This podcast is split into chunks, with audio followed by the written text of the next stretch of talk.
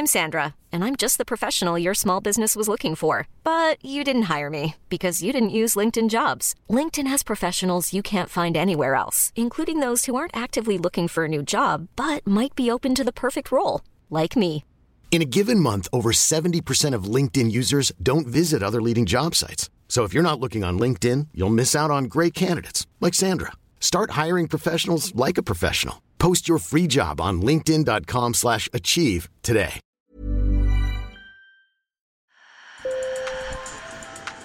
Bonjour. Hello. Hola. Marhaba bikoum. Sur le fil, Le podcast d'actu de l'AFP.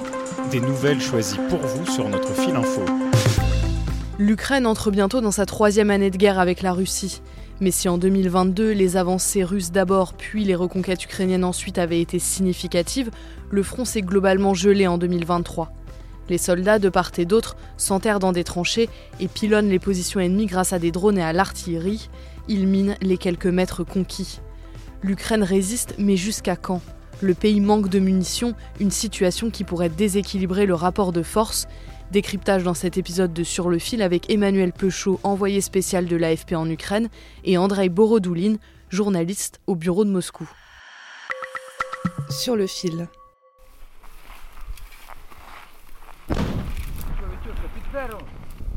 У нас е, є наказ виконати дане завдання, тобто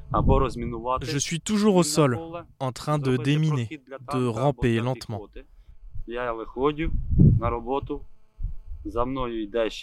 Parfois, ils nous tirent dessus. Nous nous cachons, nous rampons dans la boue, dans la merde, mais c'est comme ça. Nous faisons notre travail. Nous faisons notre travail tant que nous le pouvons.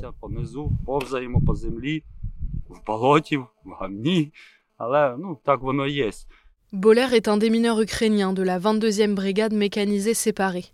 Dans les champs de la région du Donbass, il s'entraîne avec d'autres à faire sauter les mines russes. Avant, il était paysagiste en Allemagne et a tout quitté pour venir se battre. Mon collègue Florent Vergne l'a rencontré près de Bakhmut. Les Russes ont multiplié la présence de mines par 50, voire plus. Ils ont beaucoup de mines non explosées par mètre carré. Il y en a beaucoup. C'est très dense il y a beaucoup de travail. Ce territoire situé dans l'est de l'Ukraine est avec le sud l'un des plus lourdement minés du pays. C'est une des raisons pour lesquelles la contre-offensive lancée par Kiev à l'été 2023, principalement dans le sud, a été considérablement ralentie et n'a pas pu réaliser la grande percée attendue.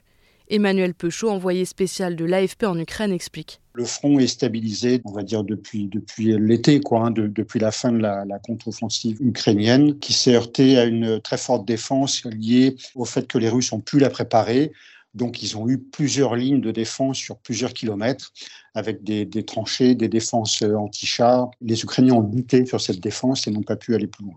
La défense contre l'avancée des chars, c'est entre autres le fait de miner le terrain. Ils ne peuvent donc plus avancer ou alors très lentement. Emmanuel, qui s'est souvent rendu sur la ligne de front, m'a expliqué qu'elle était figée par la position très défensive des deux belligérants, qui peuvent observer à l'avance, grâce aux drones, les mouvements de l'ennemi. Si je prends l'exemple de Bakhmut, qui est une ville qui a été euh, prise par les Russes en mai 2023, ensuite, ils n'ont pas pu avancer plus parce que les Ukrainiens avaient de l'artillerie, des drones, et ensuite ils ont des positions défensives sous forme de tranchées. Les Ukrainiens vont prendre une ou deux tranchées, donc ça va être 50, 100 mètres.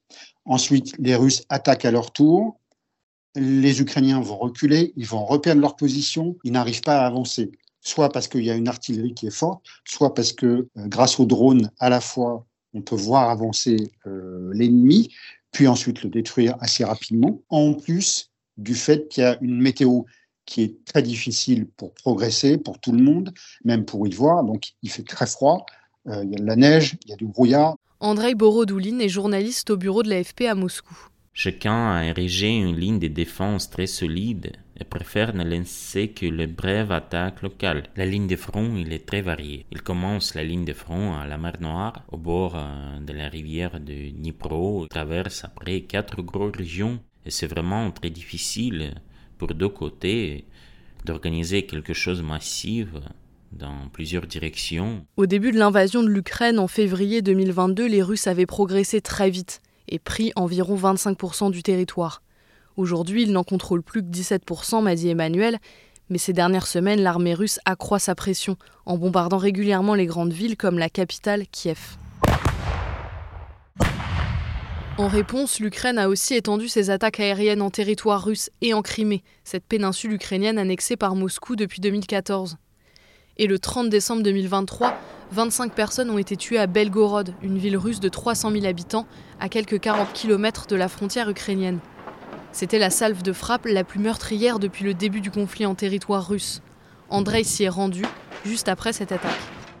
J'ai vu des fenêtres de cafés des magasins brisés. Les fenêtres des immeubles résidentiels ont été brisées aussi, mais la plupart d'entre eux sont déjà en cours de réparation.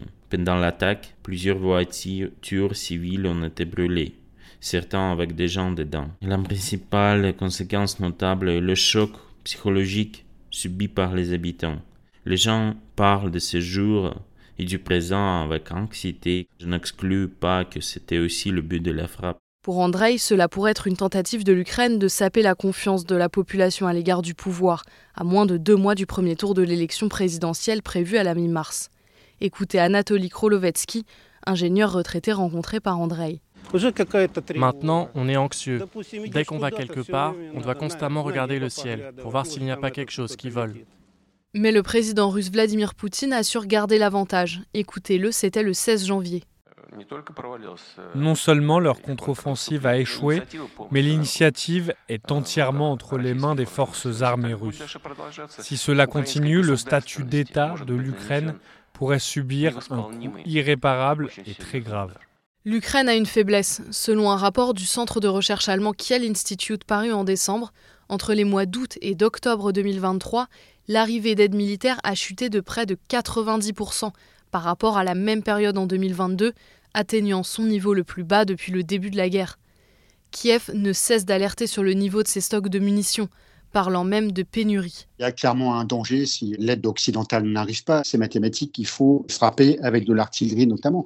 Donc si les Ukrainiens n'ont pas assez d'obus pour tirer sur les positions euh, des, Russes qui avancent, eh ben, les Russes peuvent avancer et peuvent prendre des positions. C'est capital pour les Ukrainiens, euh, notamment en termes de, munitions et d'obus, d'avoir ce qu'il faut pour euh, compenser, pour équilibrer les forces.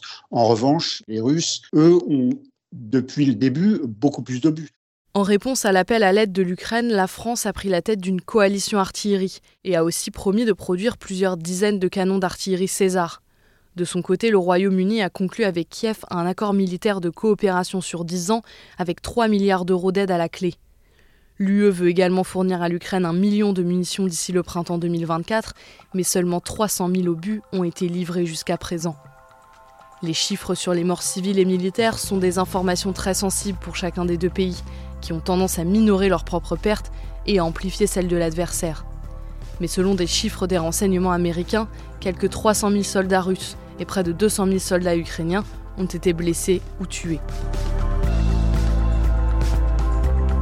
C'est la fin de cet épisode, merci de l'avoir écouté.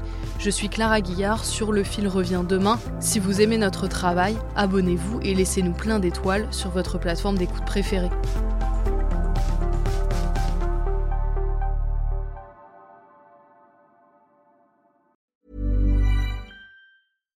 When you make decisions for your company, you look for the no-brainers. And if you have a lot of mailing to do, stamps.com is the ultimate no-brainer. It streamlines your processes to make your business more efficient, which makes you less busy. Mail checks, invoices, legal documents, and everything you need to keep your business running with stamps.com. Seamlessly connect with every major marketplace and shopping cart. Schedule package pickups and see your cheapest and fastest shipping options from different carriers. With rates up to 89% off USPS and UPS rates. And with the Stamps.com mobile app you can take care of mailing and shipping wherever you are. Make the same no-brainer decision as over 1 million other businesses with stamps.com. Sign up with code program for a 4-week trial plus free postage and a free digital scale. No long-term commitments or contracts. That's stamps.com. Code program.